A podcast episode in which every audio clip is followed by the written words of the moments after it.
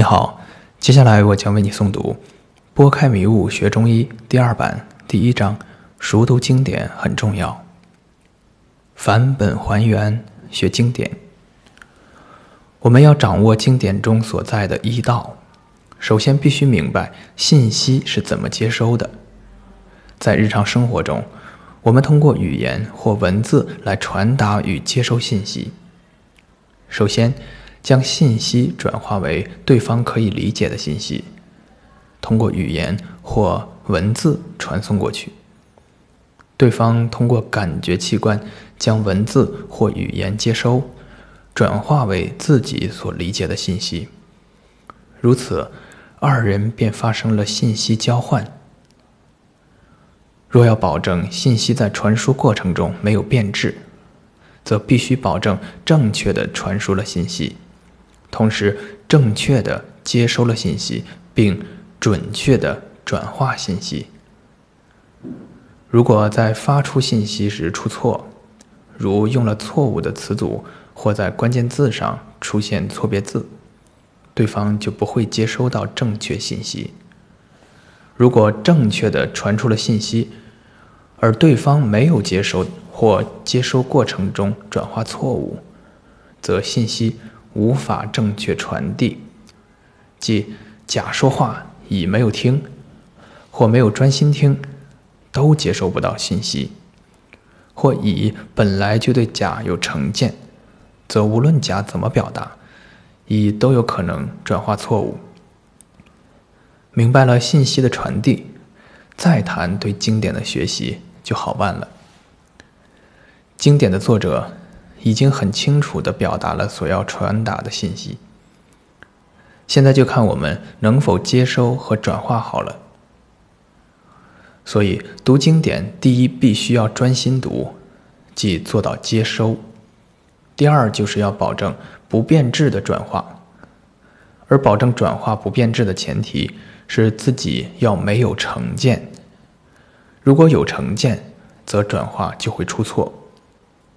所以，我一直要求自己忘掉一切，去读经典。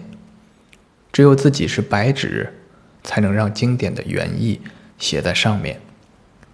如果自己已经有很多知识了，经典是进不去的。我们若要原原本本的学习经典中的知识，只有靠三十六计之借尸还魂。有用者不可借。不能用者求借，借不能用者而用之，匪我求同盟，同盟求我。出自三十六计第三十四计。我所言借尸还魂，并非要我们把自己的思想强加到《内经》上，借《内经》这个不会说话的诗达成我们功成名就的心愿。恰恰相反。是让《内经》借我们来传承与弘扬他的道。我们是被借者，有用者不可借，不能用者求借。如果我们很聪明，有很多知识，很有主见，读《内经》时会附带上我们的主观见解，那我们就不可能读通，因为我们是有用者。我们必须忘掉自己所学的一切知识，为学日益，为道日损，将自己损到一张白纸，这样才具备了传承经典的条件。借不能用者而用之，匪我求同盟，同盟求我。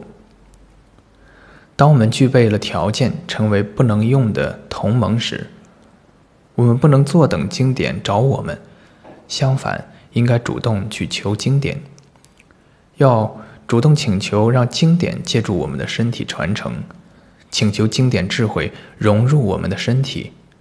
积累知识开始很快乐，越积累越痛苦，因为始终不见庐山真面目。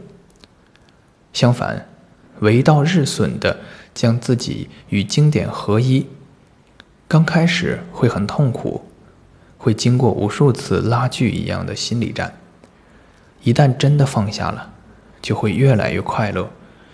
这种快乐由心而生，甘甜无比。大家准备好清空自己了吗？愿意做快乐的同盟吗？